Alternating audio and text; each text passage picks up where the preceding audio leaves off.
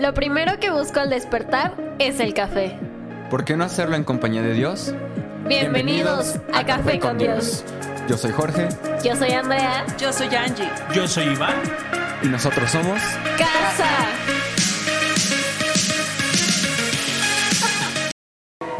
Bienvenido. Bienvenidos.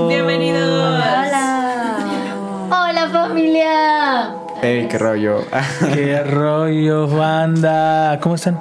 Muy bien, bienvenidos a Sobre la Mesa. Sobre la mesa. ¿Qué tal? ¿Cómo están? Nat, ¿cómo estás? Bien. Eso, bien. George. o, sea, o sea, bien. O sea, Ajá. creo que puedo contestar que bien. Solamente fue una semana de... O sea, fue como... Empezó súper bien, terminó abajo. Ok, ok. Bien, me gusta. Andrea, Cansada. Igual cansada. Como con muchas emociones, ¿no? Como mucho. Sí.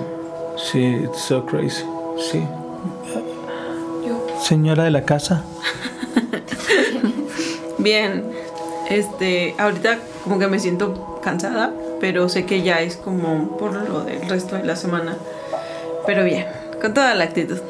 Eso. Estoy expectante de lo que vamos a hablar hoy. Yo tengo miedo. Bueno. Yo quería- ¿Cómo, cómo se sienten? Realmente quería seguir la idea de la pastora. Sí. Yo digo que las mujeres la próxima semana mandamos. Sí. Yo, yo creo que siempre mandan. yo, yo creo que regularmente. A mí que me avisen. mujeres- Basta. Directa o indirectamente. Siempre, siempre mandan. Hay, hay, un, hay un autor que me gusta mucho, es historiador, Max Weber. No sé si han escuchado hablar de Sí, he él. escuchado. de él. Max Weber, ¿qué has escuchado de él?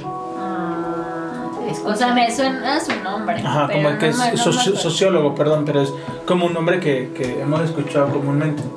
¿Están de acuerdo conmigo? Ok. Sí. Tiene una frase que, que a mí me gusta mucho y es aquel que no conoce su historia, perdón, reestructura, no, no la dijo él. Él. Él hablaba sobre no puedes estudiar la historia como su totalidad. Ok, no puedes estudiar la historia en una totalidad. ¿Por qué? Porque cambia todo el tiempo.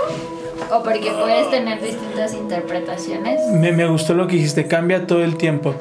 Eh, no pude evitar pensar en Martin McFly. Sabes que iba y regresaba al pasado y cambiaba todo, ¿no? La historia no cambia. Los Sino cómo, contextos, cómo ¿no? la comunicamos. ¿Por qué el ¿no? contexto? Pues porque, o sea, puedes, o sea, puedes estar contando una misma historia, por ejemplo, pero los, los personajes de esa historia traen cosas diferentes a las de la otra historia. O perspectivas. O perspectivas diferentes. Pero sigue siendo una historia igual. Pon un ejemplo. A ver. Depende de lo que vas viviendo y cómo lo vive la otra persona. Ah, Ok, pónganme un ejemplo. Pues por ejemplo en la revolución, ¿no? O sea, no sabemos cómo lo vivió Francisco y Madera. O Ujú. como tal vez que alguien que no era un de alto mando, sino tal vez un ciudadano más. Ok, ok, O ok. como en la Segunda Guerra Mundial. Ok.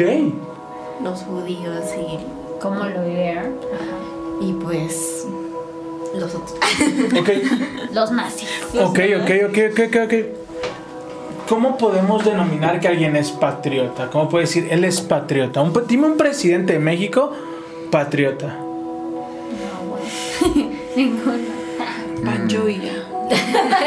Presidente. Porfirio Díaz. Porfirio Yo Díaz. estaba pensando en Porfirio. ¿Por qué Porfirio Díaz? Porque no sé. Hizo más por la extensión de, de- de tierra. Ajá. No, no tiene nada que ver con la gente, porque el, el- con la gente fue muy crudo, pero fue por el que por el país hizo mucho más que cualquier otra persona. Yo sé que mientras estoy hablando están pensando, ¿qué tiene que ver esto? ¿De qué No es un podcast político, aclaro. Parece No se que salgan. Y hablo. Ah, no, tengo a hacia de- dónde Y es que el está debate. llegando. Y del.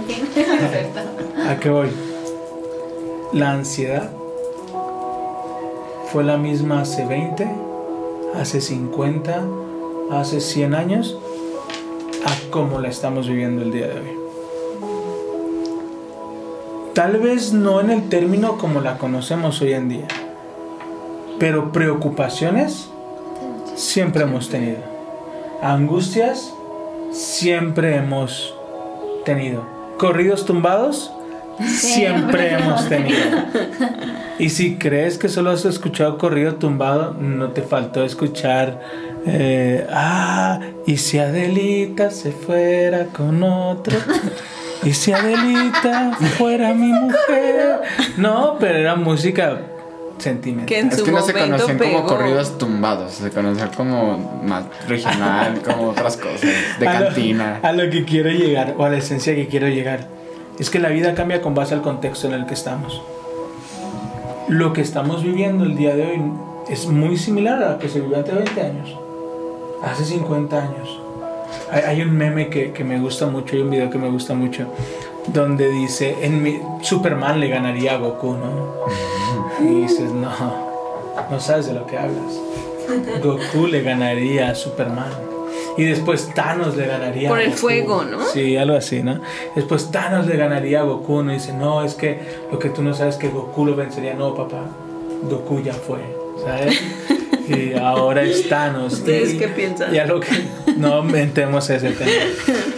Pero ¿a, a qué, ¿a qué voy con todo esto? Yo digo que Spider-Man gana.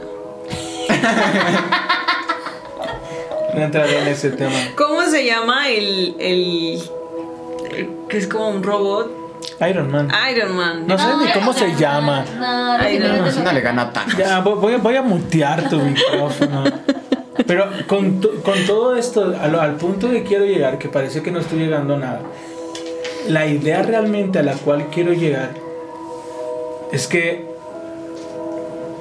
nuestro presente es construcción de nuestro pasado. Sí.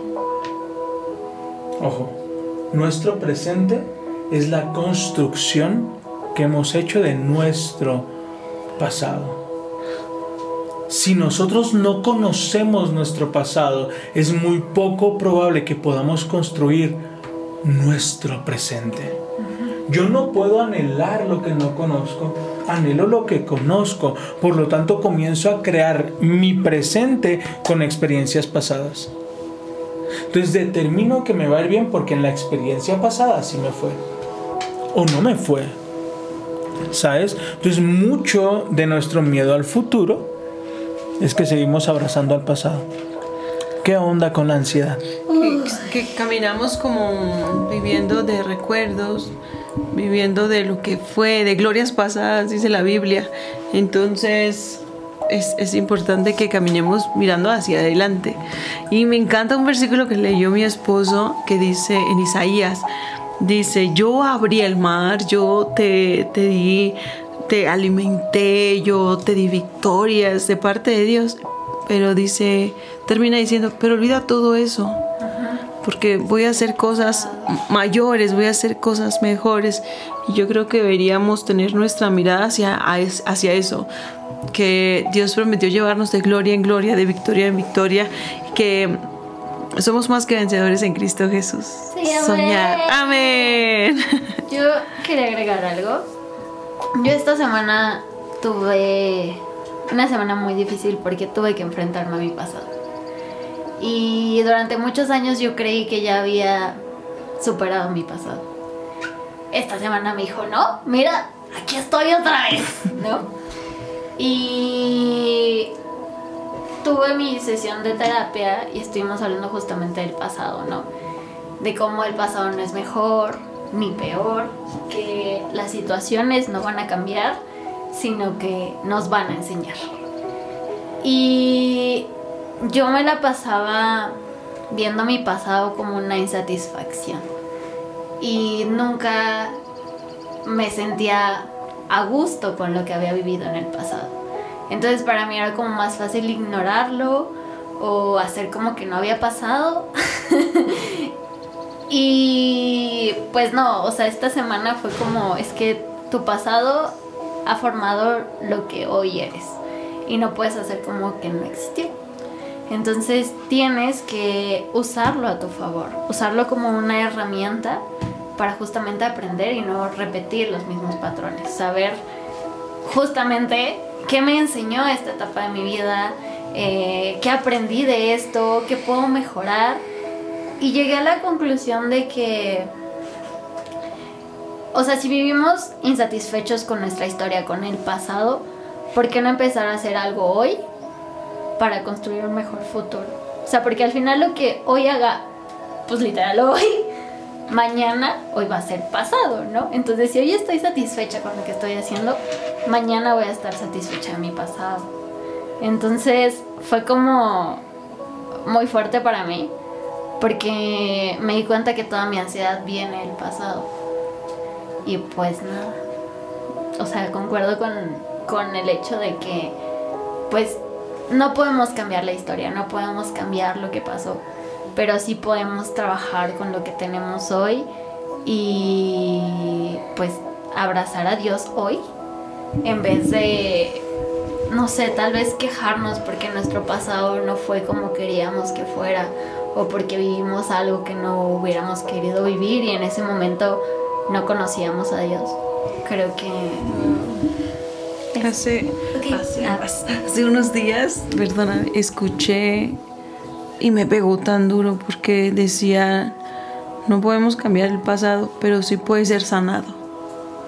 Sí puedes perdonar tus errores, sí puedes perdonar a los que te hicieron daño, o sea, puedes sanarlo, ¿sí me explico? Y, y eso me encanta porque fue algo que el Señor hizo conmigo, sanó mi pasado.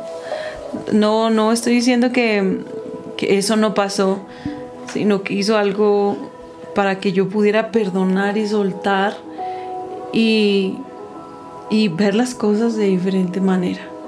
Es es súper bonito. Adelante, Yo. Quiero hacer una pregunta. es ¿Cómo es que cambias el patrón de tu pasado? ¿no? O sea, porque hay veces que tu pasado está tan marcado que para una persona es difícil cambiarlo, ¿no? Creo que lo dijeron en un podcast del, de Café con Dios, que era de... mm, Creo que fue el de ayer, que mm, lo que hizo tu papá puede que te afecte a ti, ¿no? ¿Cómo cambias ese patrón? ¿Quieres la, la respuesta bonita o la real? La real. Puede ser como combinadas. Mm, déjame, déjame. Una nota Le, le voy a dar la primera. 50-50. La real. No puedes. Esa es la real. ¿Ok? Hay un sociólogo que a mí me gusta mucho. ¿Quién es? Emily Durkheim. No, Emily Durkheim. Eh, eh, Emily Durkheim ha- habla del estructuralismo funcional. El estructuralismo funcional habla de órganos, ¿ok? Familia, gobierno, educación, religión son órganos sociales que generan células. Y él decía, si el órgano no funciona, la célula no va a funcionar, ¿ok? Les voy a contar una historia. Carlitos. Carlitos, Carlitos es la onda. Carlitos eh, tiene a su papá, a su mamá. Él no recuerda cuando papá comenzó a tomar. Papá comenzó a ser muy duro con mamá y comenzó a agredirlos, comenzó a faltar a casa, hasta que en algún momento decidió abandonar a su familia. Carlitos, como ninguna otra persona aquí lo ha dicho, ¿no? Yo, yo- eso pasa en Estados Unidos. Pero él, y a los que nos escuchan en Estados Unidos, en otros estados, en el tuyo no, en otros, otros Estados en otros Unidos. Estados Unidos. Terminó declarando, yo no voy a ser igual que mi papá. Y terminó siendo igual. Ah, spoiler. ¿Qué pasa? Que va, y fíjate cómo, cómo- cómo queremos evitarlo y terminamos repitiéndolo. ¿Por qué? Porque él dijo, bueno, yo sufrí de carencia económica, me voy a enfocar a generar finanzas para que mis hijos no sufran de carencia económica. ¿Sobre qué basó su relación? Sobre El dinero. Cuando le vaya mal económicamente, porque no voy a utilizar, no, porque si me voy a meter en un problema sigo como hombres. Así que general, Como personas. como personas, como personas, si tienes una estabilidad financiera y conquistas a alguien bajo con esa estabilidad financiera, es como cuando yo invitaba a Angie a comer, ¿no? La llevaba a los mejores restaurantes, íbamos por la plaza, La cara de la paz. a- al taco los... me avisé. A, a ver, que quede claro. Yo no me acuerdo, dice. Que, que tacos el calambres. Eran No los sé. mejores. Ya no sabes, no sabes a, a dónde te llevé. Por, por el smog y el polvo que le caía en Sí, sí, sí. Y Entonces, pero eran los mejores, aunque tú no, aunque tú no quieras reconocerlo y no voy a hablar del tema. Entonces, ¿a qué voy con esto? Que, que era, le gustaba una bolsa, cómpratela, Ah, sí, cómpratela, eso sí. cómpratela. Entonces, sí, terminé muy endeudado. Al cine. Pe- pe- pero, pero lo que estaba haciendo era basar mi, mi relación en eso, que cuando no tuviera un buen trabajo. Uy, yo, yo le decía algo a mi hermano que porque era importante entender la relación que otras personas tienen con el dinero, porque si tú piensas que tu valor depende de cuánto ganas o de cuánto dinero tienes, para mí es una red flag. Cañón, cañón. ¿Sabes? Hoy, hoy escuché algo que me gustó. Dios confía su dinero a aquellos que no tienen amor al dinero. ¿Sabes? Que entienden que el dinero me sirve. No le sirvo al dinero. ¿Sí me explico? No eres lo que, lo que, lo que te pones, ¿sabes? Aunque nos tratan de esa manera, a como te ves, te, trato. Esa es la realidad, ¿ok? La realidad, Nat. Y perdóname que sea tan crudo contigo. La realidad es, no lo puedes cambiar. La verdad es que eres una nueva criatura en Cristo Jesús. La verdad es que Él trae transformación a tu vida. La verdad es que va a utilizar tu vida para regenerar el órgano. Entonces sí puede haber un cambio. ¿Ok? La realidad es la, la adaptación de mis sentidos al entorno. Es real lo que veo, lo que escucho, lo que siento. Eso es real. Pero ustedes tres, cuatro, cinco, no podemos vivir bajo una realidad. Nosotros nos regimos bajo la verdad que le encontramos en su palabra. La realidad es que hay enfermedad. ¿Cuál es la verdad? Es que Dios sabe. La realidad es que voy a repetir los patrones de conducta de mis papás. La verdad es que yo soy nueva criatura en Cristo Jesús, que las cosas viejas pasaron y aquí todas son hechas nuevas. A ver. ¿Ok? Esa es una verdad. Entonces, ¿qué te invito? Abrázate de la verdad. En mi caso, yo platicaba porque mis, mis papás le- hace poquito están entrando al tema de la diabetes. Entonces en casa decidimos lo mínimo de azúcar. Así casi no consumir nada de azúcar. ¿Por qué? Para no repetir el patrón. Entonces tomas pequeñas decisiones. Bueno, creo que responde un poquito como lo que dice Natalie de cómo es, o los que muchos se preguntan, ¿cómo rompes esos patrones? Como dice el pastor, ciertamente a veces inconscientemente los va siguiendo. Pero siento que los seguimos porque nos hace falta ese, ese cachito de honestidad. Es ese cachito de honestidad con nosotros. Ouch, come on. eh, de decir, ok, creo que estoy repitiendo esto. Y en el momento en el que nosotros decidimos como abrazar ese patrón, es cuando podemos hacer pequeños cambios. O sea, por ejemplo, a una familia que sean violentos, muy posiblemente si el, el- el- el hijo que vivió esa violencia, esa es su mamá, vaya a ser violento, porque es lo que toda su vida vio. Lo normaliza. Y es lo, exacto, y es lo que conoce. pero no va a poder cambiar algo de ese patrón hasta que él reconozca yo soy violento. ¿Por qué? Porque, porque como no lo está reconociendo no puedes ir al lugar correcto. Y es que saben que muchas veces sabemos que tenemos un problema, pero le echamos la culpa a los demás. Entonces no, no logramos enfrentarlo para solucionarlo. Sí, no te responsabilizas. Exactamente, trabajar en uno mismo es lo más complicado, honestamente. Y decir, bueno, me voy a echar un clavado, ¿por qué me estoy sintiendo así? Porque hoy Angélica se está sintiendo así, ¿qué pasó? Y entonces empiezan a abrir pequeñas carpetas del pasado.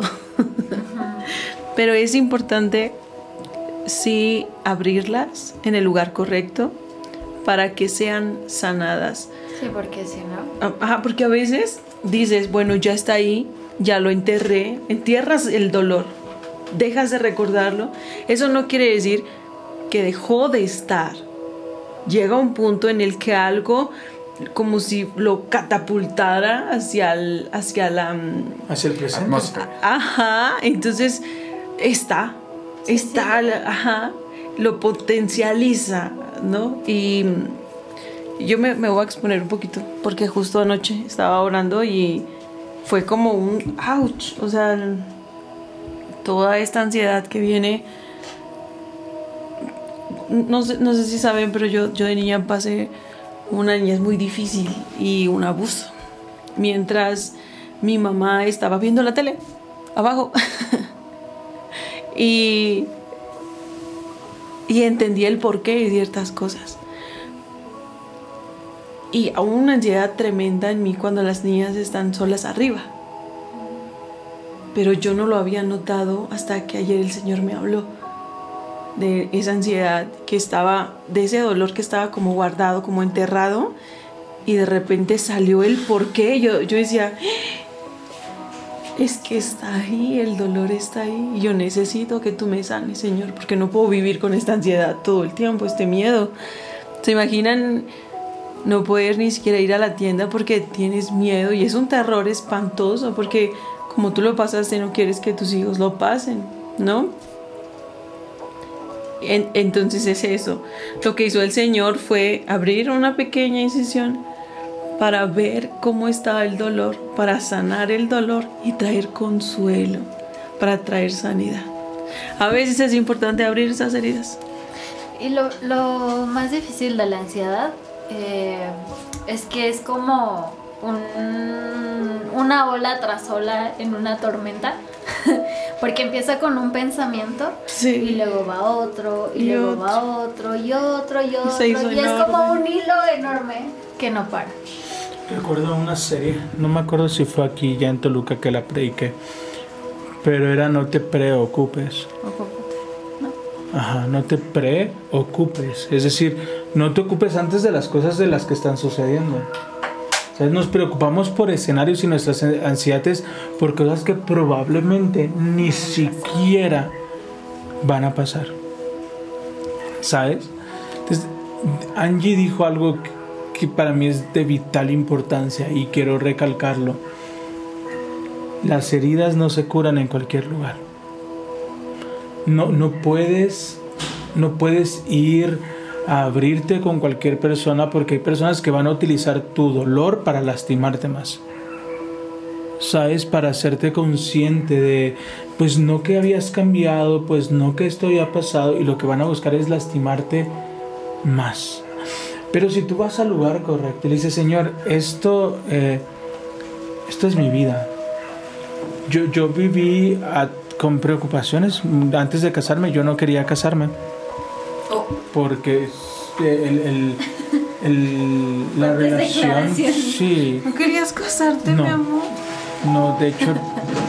Y la historia que nos contaron hace un mes que... Sí, no, yo, Oye. yo quiero, yo quiero ser claro. Es la primera vez voy. que me anuncias esto. Voy, voy a aterrizar. No, y no, no, ojo. No es que no quisiera, no es que no quisiera casarme con Angie. Yo no quería casarme. En general. En general. Nada personal. No, ¿por qué? Porque eh, hay un tema en mi familia con mis abuelos, entonces había como, como esta cultura de, de estar como de un lugar a otro, no de un lugar a otro. Entonces yo decía, yo no quiero eso. Yo no quiero que un día mis hijos se enteren que tengo más hijos. Entonces, yo, yo, no, yo en mi mente no, no podía concebirlo yo no, no me daba mucho miedo, entonces yo decía, mejor no me caso. Y así no hago pasar a la que se vaya a ser mi esposa por algo así. Y recuerdo que un pastor al cual amo y bendigo, eh, un gran amigo me, me escribió ayer y, y me conmovió mucho, nuestro amigo Brandon Cole. Y recuerdo que, que me abrazó y me dijo algo que cambió mi vida. Tú no eres tu pasado.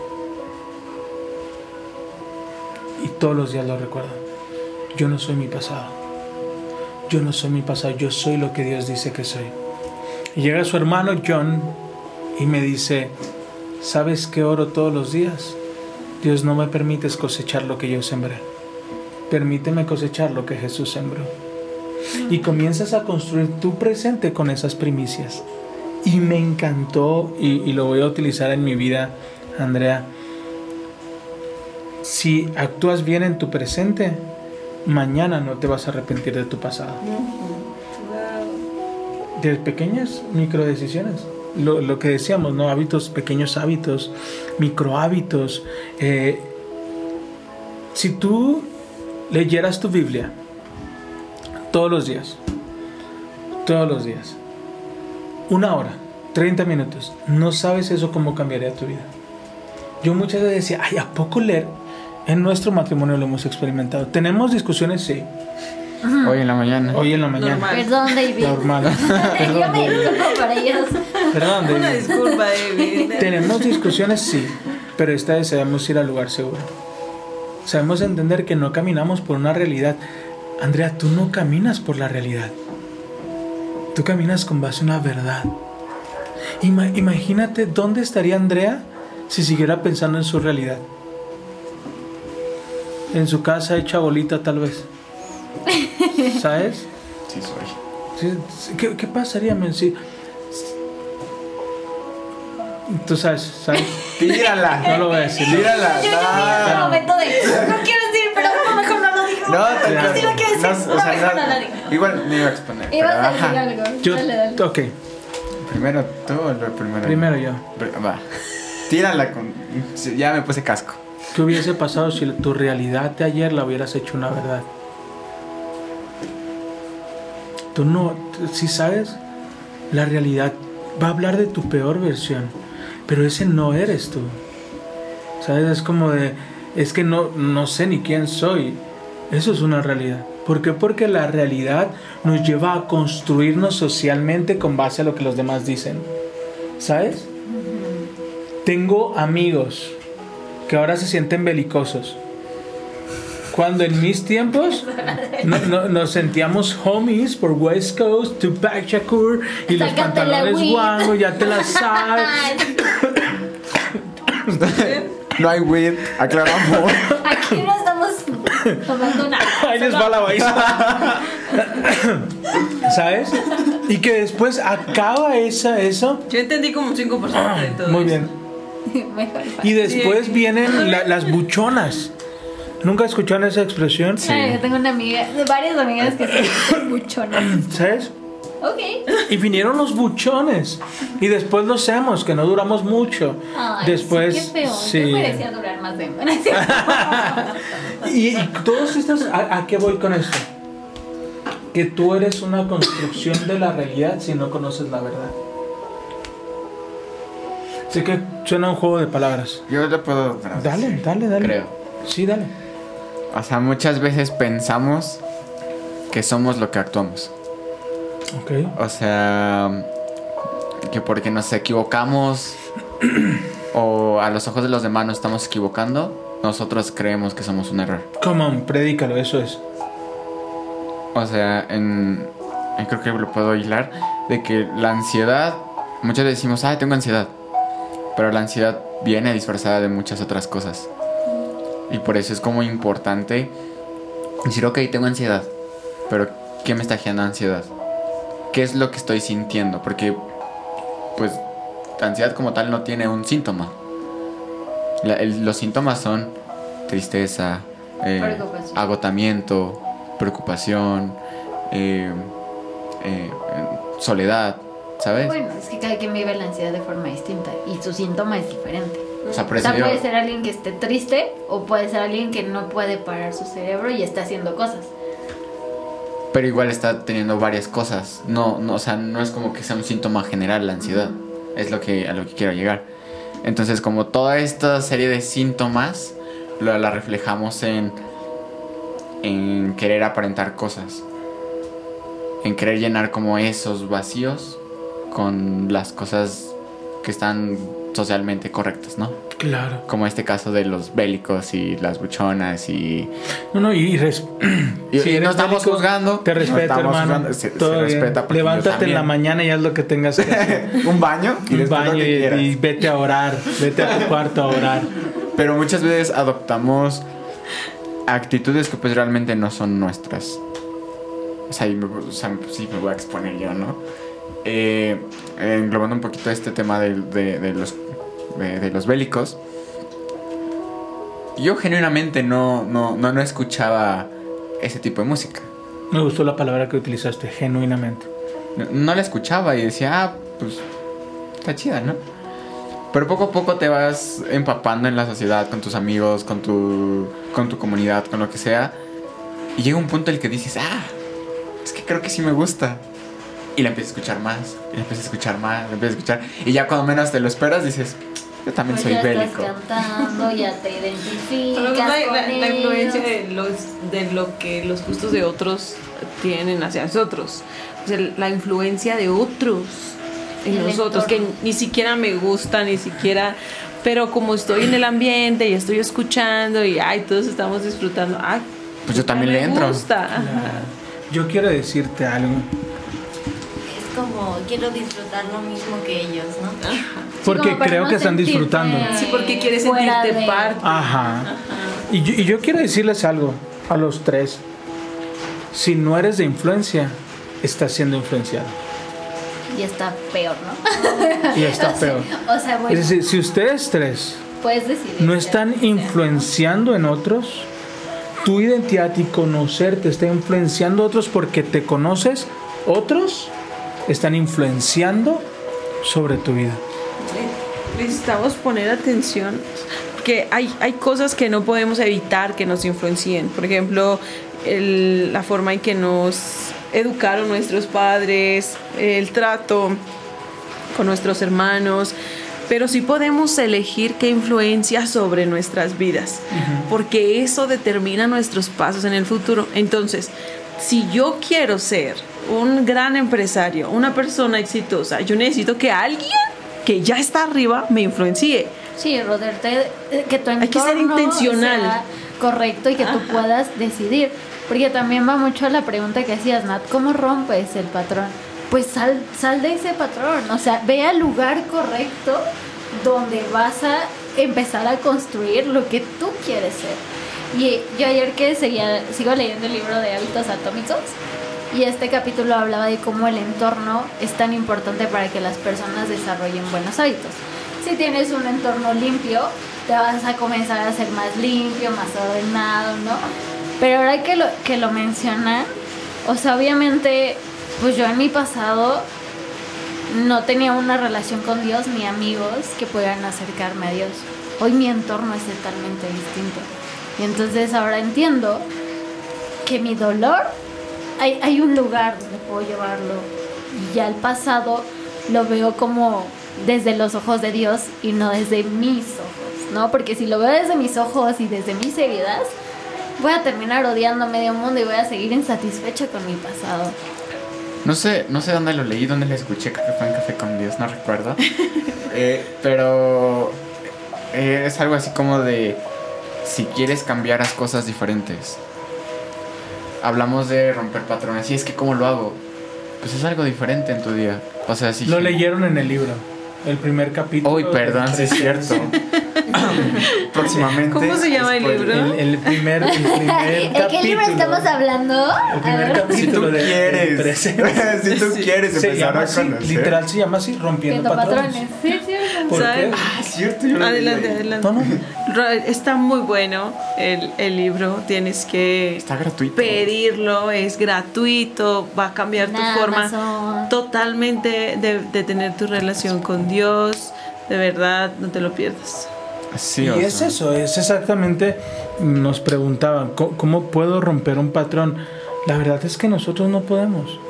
La verdad es que terrenalmente no podemos. Espiritualmente tampoco.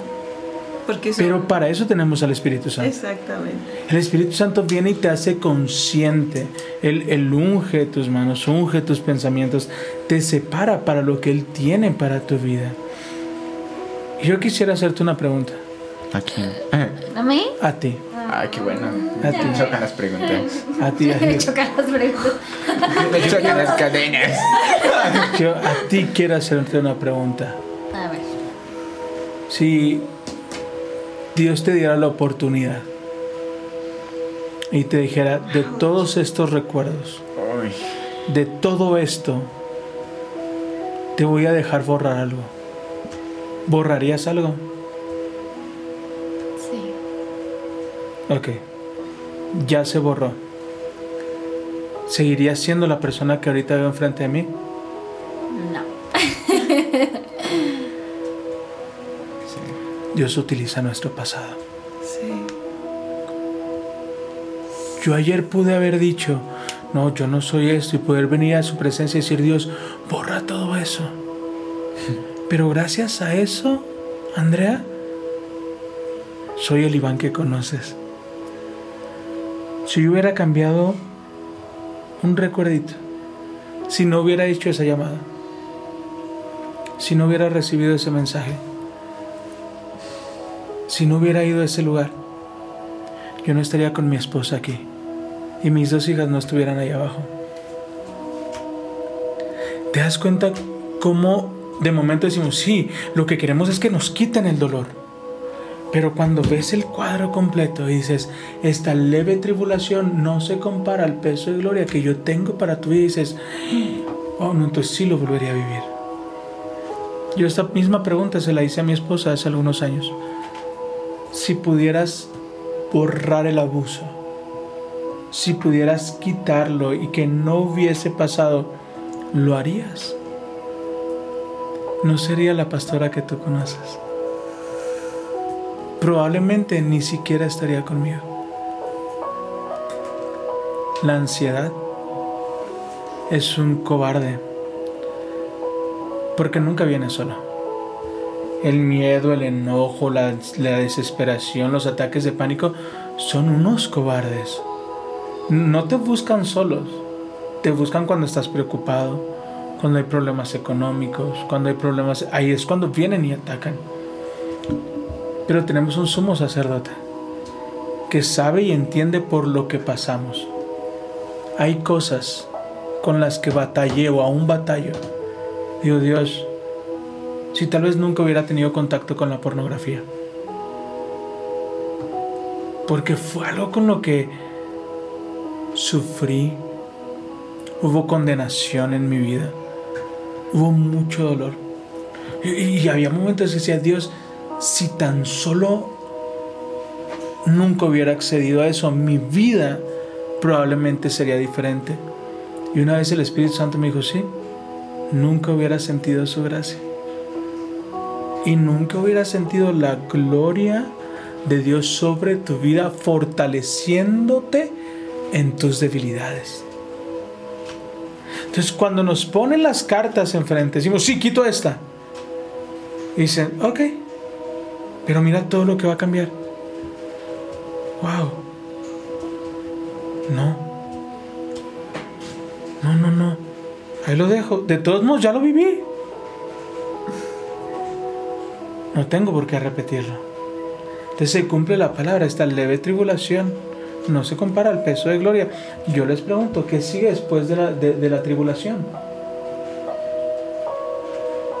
El peso de gloria. El peso de gloria. Están tres leprosos esperando morir. Los tres.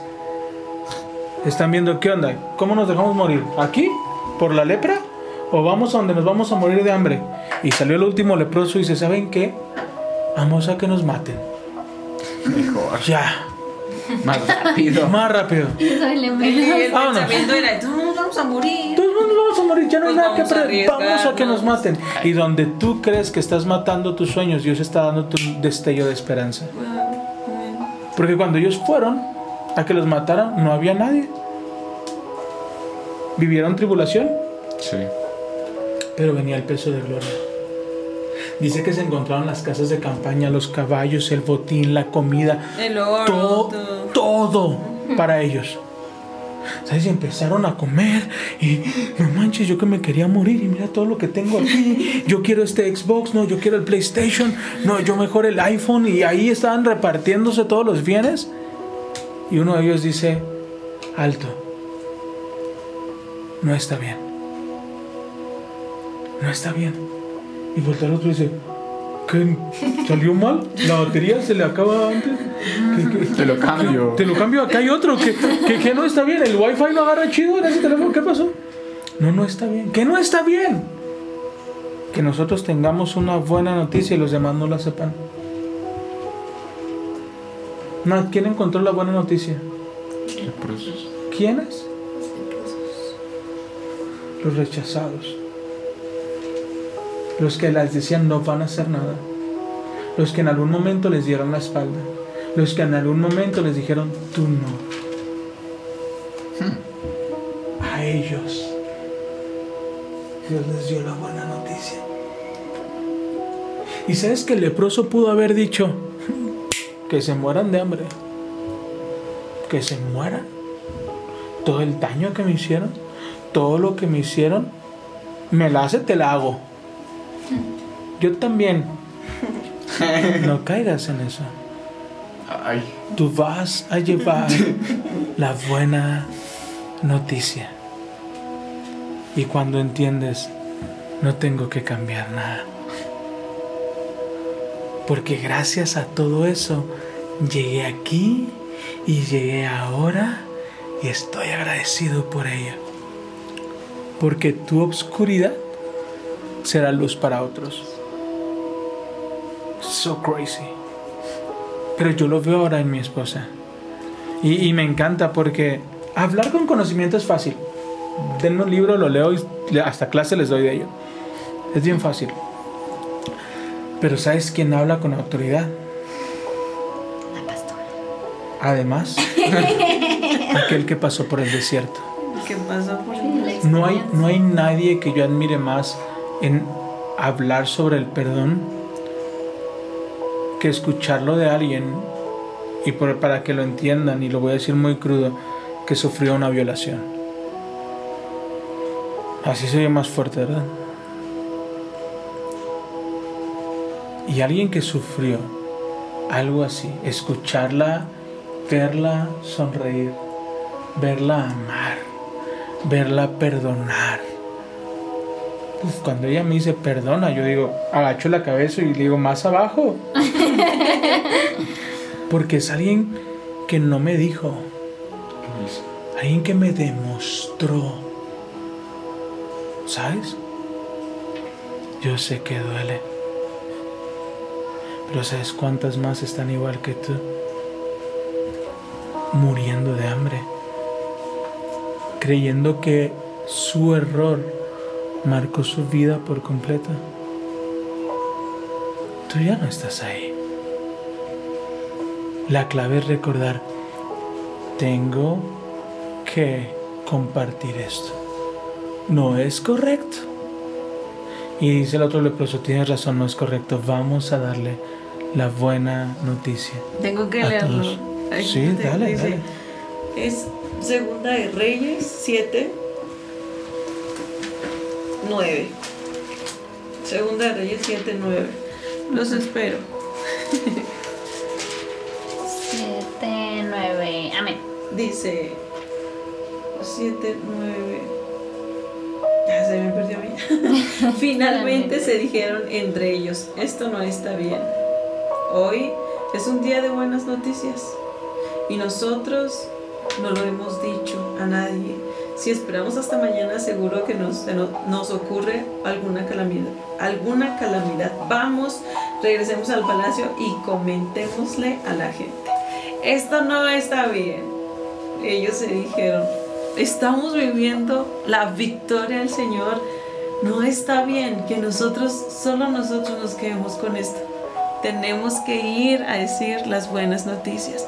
Y entonces en Café con Dios, creo que fue el viernes, eh, cuando el Señor hace algo en nosotros, cuando Dios trae paz, trae libertad sana nuestras heridas, cuando nos encuentra y nos da ese gozo por ser salvos, nosotros tendríamos que decir como estos leprosos, no está bien.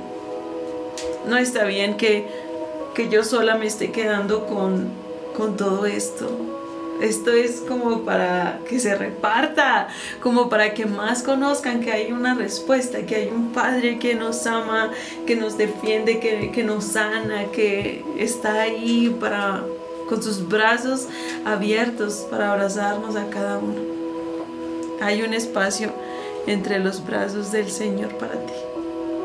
Y yo creo que eso también te ayuda como a resignificar, ¿no? Eh, si tú pasaste por algo difícil, ¿no? O estás pasando por algo muy difícil y lo llevas al lugar correcto, vas a ver gloria. ¿no? Amén, sí.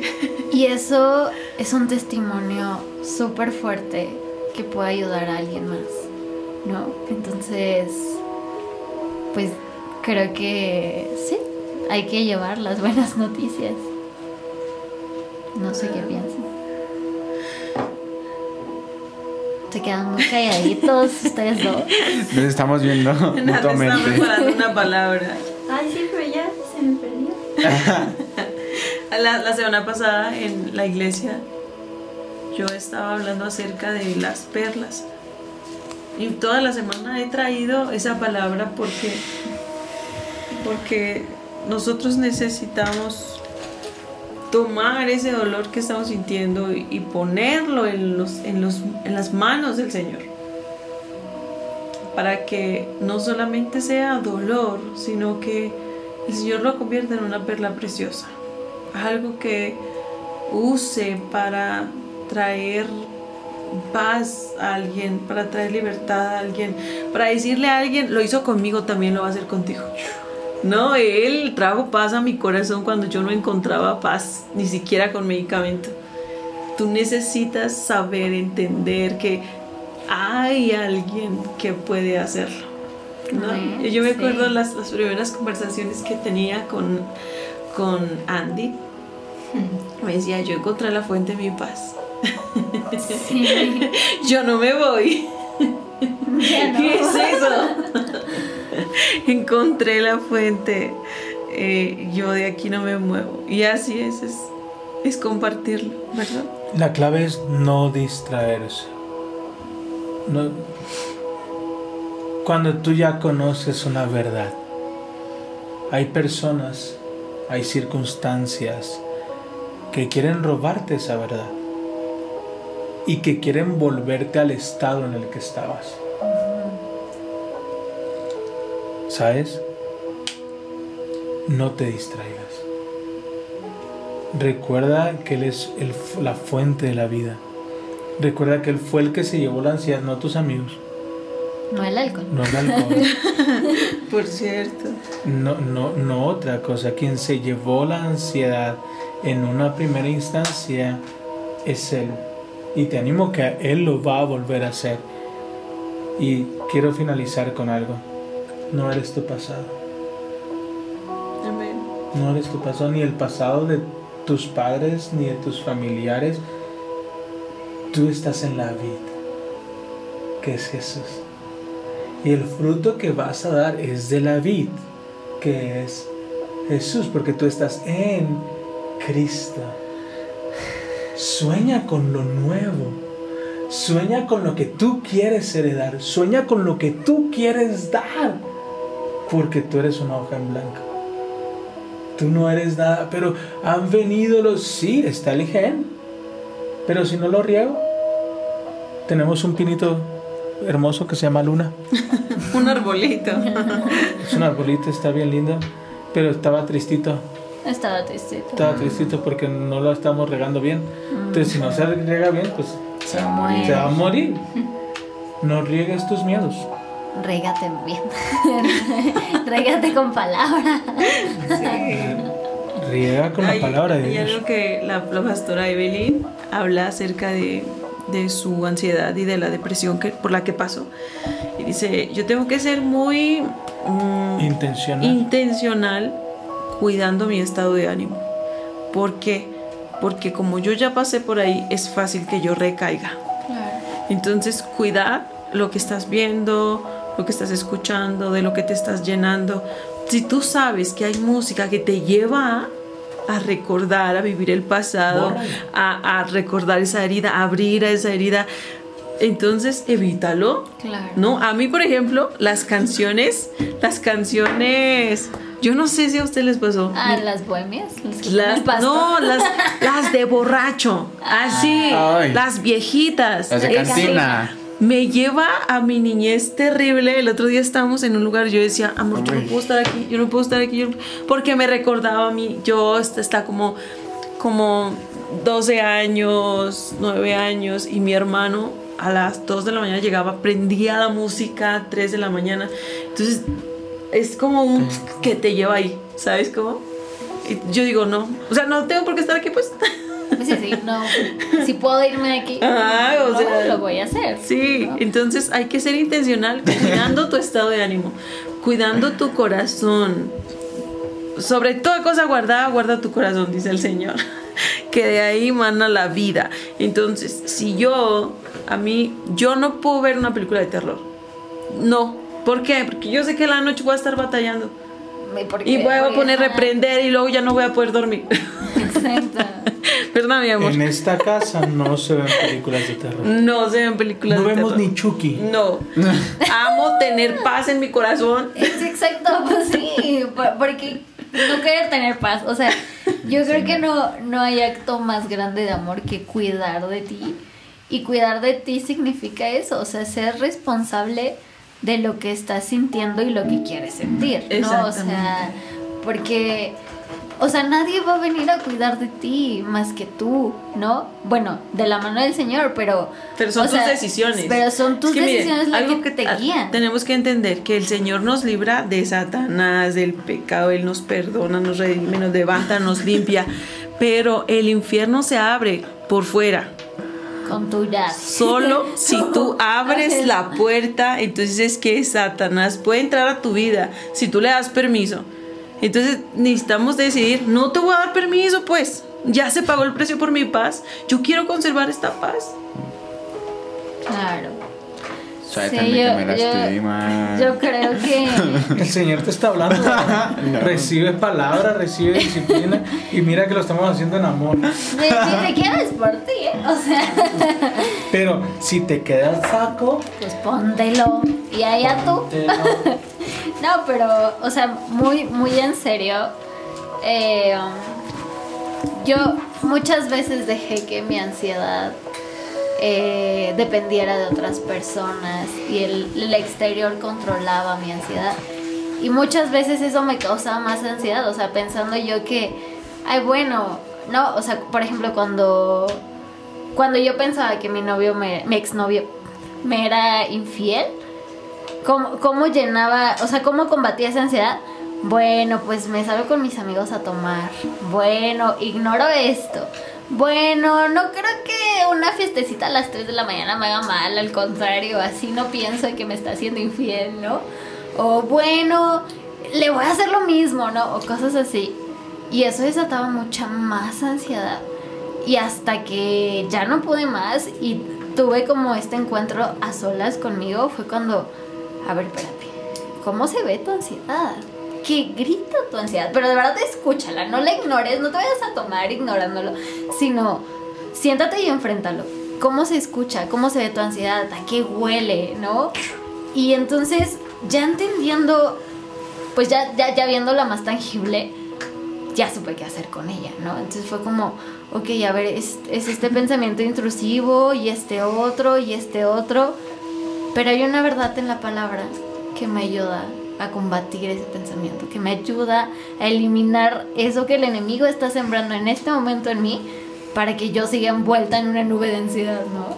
Entonces, Sí. o sea, necesitas ser muy firme cuando algo así viene a ti, cuando la ansiedad viene a ti. Tienes que decir no, ¿no? Reconocer. Saben que al, al inicio, yo perdónenme, de verdad, yo estoy. Nosotros. No, estoy como que hable y hable y hable. Escuchamos, escuchamos. Recibimos palabra. Eh, cuando yo vine a Cristo, lo primero que escuché en la iglesia es que cuando recibes una mentira, porque ese pensamiento intrusivo es una mentira, porque quiere provocar eh, dolor en tu corazón, ¿no? Entonces el, el pastor nos decía, y me sirvió tanto de verdad, cambia esa mentira por una verdad. ¿Qué es lo que te está diciendo Satanás? Que te vas a quedar sola, que te vas a enfermar, que va a doler. Y cámbialo por una verdad. tú primero no estás sola, porque el Señor prometió que iba a estar contigo hasta el fin de los tiempos. Él ha perdonado tu pecado, Él te redimió, Él te da consuelo, es lo que tú, tú necesitas y tienes contigo. Entonces, esa, ¿cómo se escucha tu ansiedad? A eso quería ir, porque es tremendo. Cuando tú realmente pones sobre la mesa, a ver, mi ansiedad me está diciendo esto. Puedes combatir la ansiedad, ese pensamiento intrusivo, con una verdad que el Señor ya dijo. No, eso fue lo que yo hice ayer. Porque yo por fin pude decir, Señor, es cierto, es este miedo, es esto. Y el Señor hizo algo tan maravilloso, me recordó su palabra, su promesa. Me dijo, no, porque en la cruz quedaron las maldiciones. Tú no lo puedes cambiar, pero yo sí.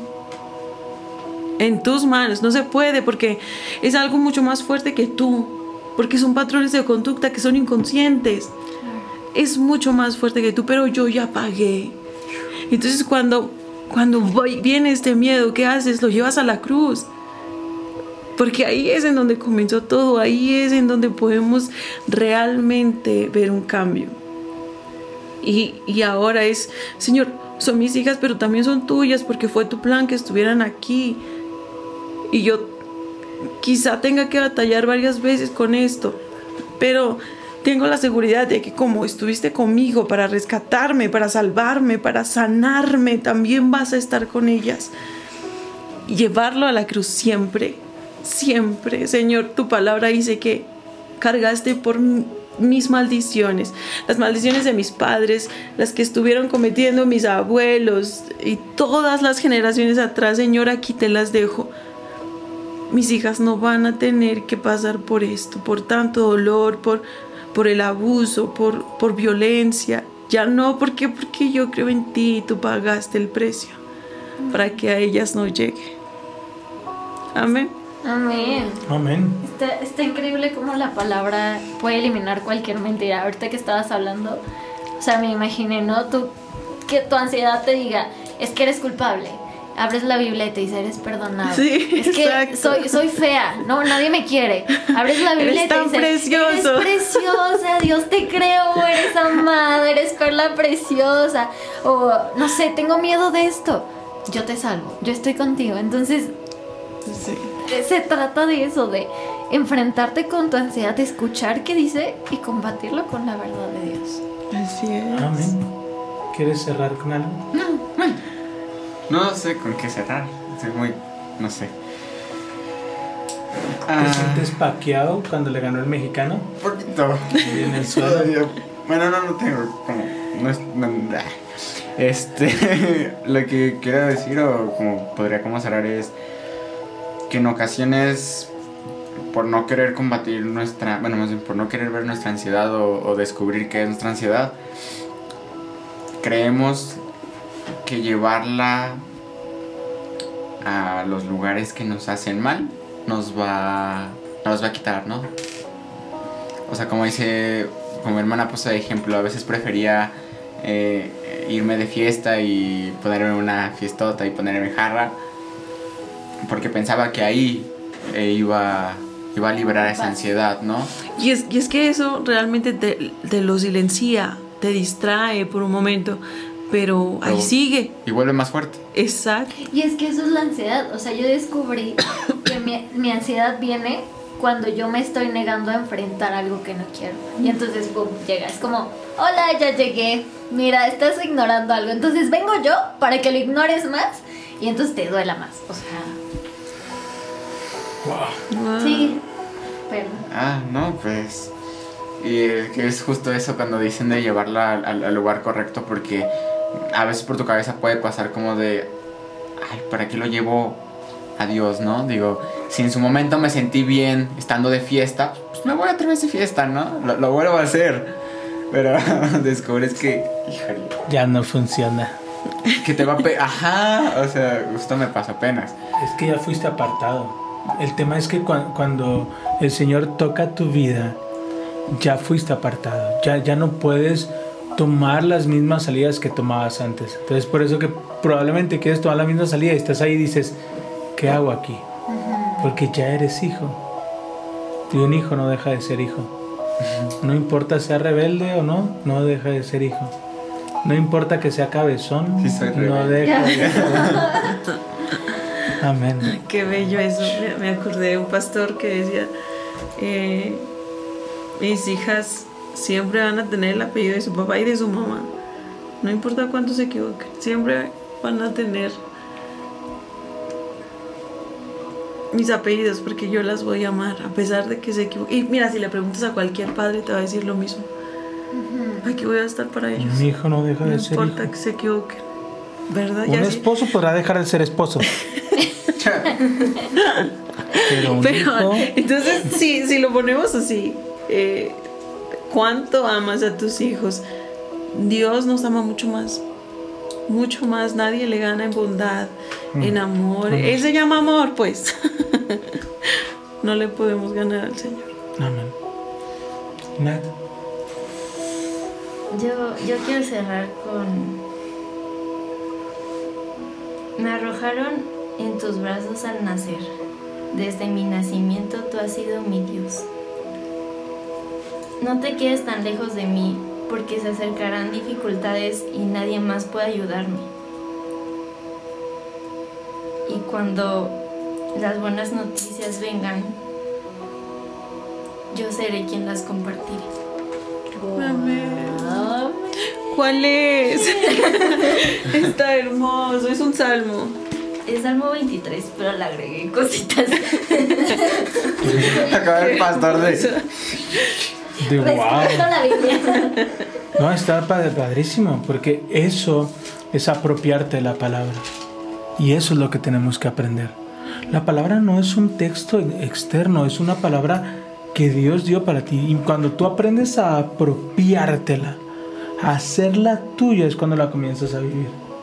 ¿Sabes? Porque de otra manera es un bonito libro que trae buenos consejos, pero cuando haces la palabra tuya, haces oraciones peligrosas, Ya no me aunque el esa fruto, canción. el fruto no es el que esperábamos, pero puedes decirle como Moisés, muéstrame tu gloria.